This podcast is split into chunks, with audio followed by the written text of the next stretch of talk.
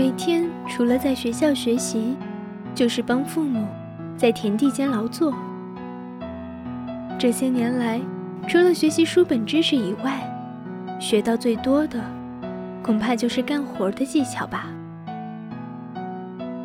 对于自己的人生，也并不能做出太大的改变，只是希望我和弟弟能考上大学，读研究生，有一个好的未来，而不是像父辈那样，一直过着面朝黄土背朝天的日子。爸爸说，他只能尽最大的努力让我们上大学，以后的一切。都得靠我们自己去创造。从我很小的时候起，我就知道，要改变命运最为有效的方法，就是读书。我的梦，也是父母的梦。或许在大多数人看来，就是成长过程中必经的平常事，但在我看来，却是我改变命运的大事。上大学，我一直努力让成绩保持在班上一二名，年级前五名。高中三年，我用自己的奖学金交了三年的学费。我每天跟打了鸡血一样充满活力，似乎根本不知何为疲惫。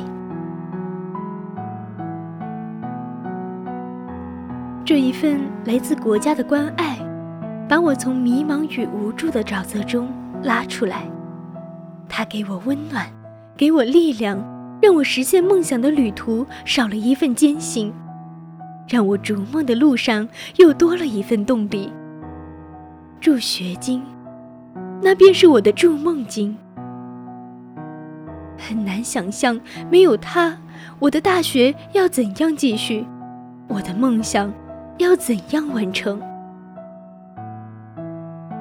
有时，回头看看自己走过的路，很庆幸自己没有放弃，很庆幸有那么多人帮助我，很庆幸我有那么多人的陪伴，让我平淡的人生中有了许多的快乐和精彩，让我看到了一个全新的世界，让我明白，生活的戕害只是上帝的考验。